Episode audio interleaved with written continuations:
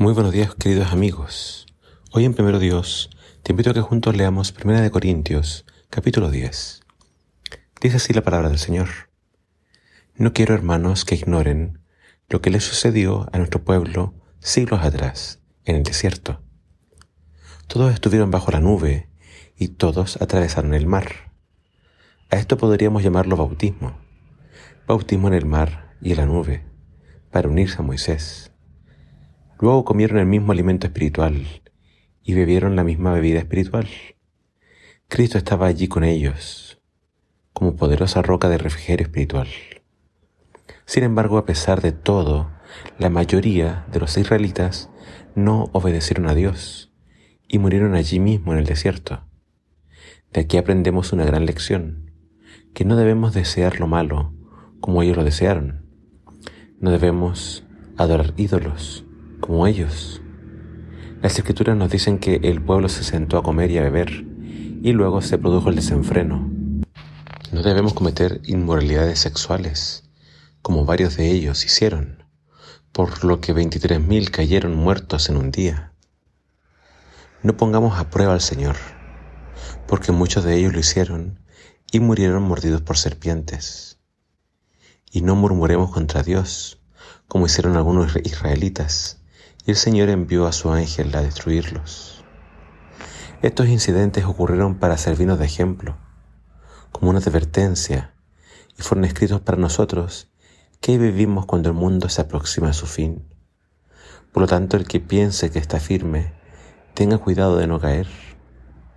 Ustedes no han pasado por ninguna tentación que no sea común al género humano, pero pueden estar confiados en la fidelidad de Dios que no dejará que la tentación sea más fuerte de lo que pueden resistir. Dios les mostrará la manera de resistir la tentación y escapar de ella. Pablo está haciendo un llamado fuerte a la iglesia de Corinto a permanecer fieles al Señor. Y para hacerlo les da el ejemplo de Israel. Aunque Dios sacó a Israel de Egipto con mano poderosa y lo llevó a través del desierto camino a la tierra prometida, lo cierto es que la mayoría no entró en la tierra prometida. Lo mismo le podría pasar hoy a la iglesia, en el tiempo del fin.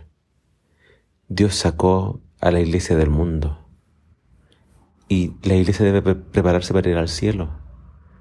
Pero el tema es que muchos no están listos para entrar al cielo. El pueblo de Israel fue bautizado simbólicamente cuando cruzó el mar rojo y cuando estuvo bajo la nube. Los creyentes fueron bautizados cuando aceptaron a Jesús.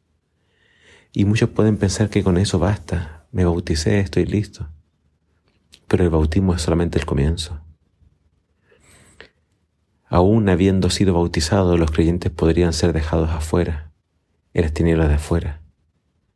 Israel fue alimentado con el maná y bebió de la roca que fue golpeada. Pablo dice que la roca era Cristo. Cristo siempre ha estado con su pueblo. Nosotros también hemos sido alimentados por Cristo. Cristo siempre ha de estar a nuestro lado. Eso es igual algo que debes considerar. Dios nunca nos deja. Pase lo que pase, Él siempre está ahí esperando que volvamos, nos arrepintamos y estemos con Él. No pienses que porque Pablo menciona estos castigos que recibió Israel, Dios nos va a castigar inmediatamente cuando pecamos. A veces vienen consecuencias de los pecados a nuestra vida, pero lo que dice este texto es que Dios te ama, Dios te cuida y Dios te quiere salvar. Pablo hace un llamado a estar firmes, a no ceder a la tentación. Pablo hace un llamado a abandonar toda clase de pecados que podrían dejarnos afuera del reino de Dios. Sería una verdadera tragedia que alguno se pierda siendo parte de la iglesia. Lo primero, lo primero que debemos reconocer es que las pruebas que nos toca enfrentar no son mayores ni tampoco insoportables. Aunque muchos han caído, también es cierto que muchos también otros han triunfado contra la tentación. No creamos a la mentira que dice que las pruebas que me toca enfrentar son demasiado grandes, son insoportables. Con cada prueba, dice acá Pablo, Dios siempre Escúchame bien, Dios siempre dará la salida. Dios no nos dará una tentación que no podamos soportar. Dios nos dará una salida contra la codicia.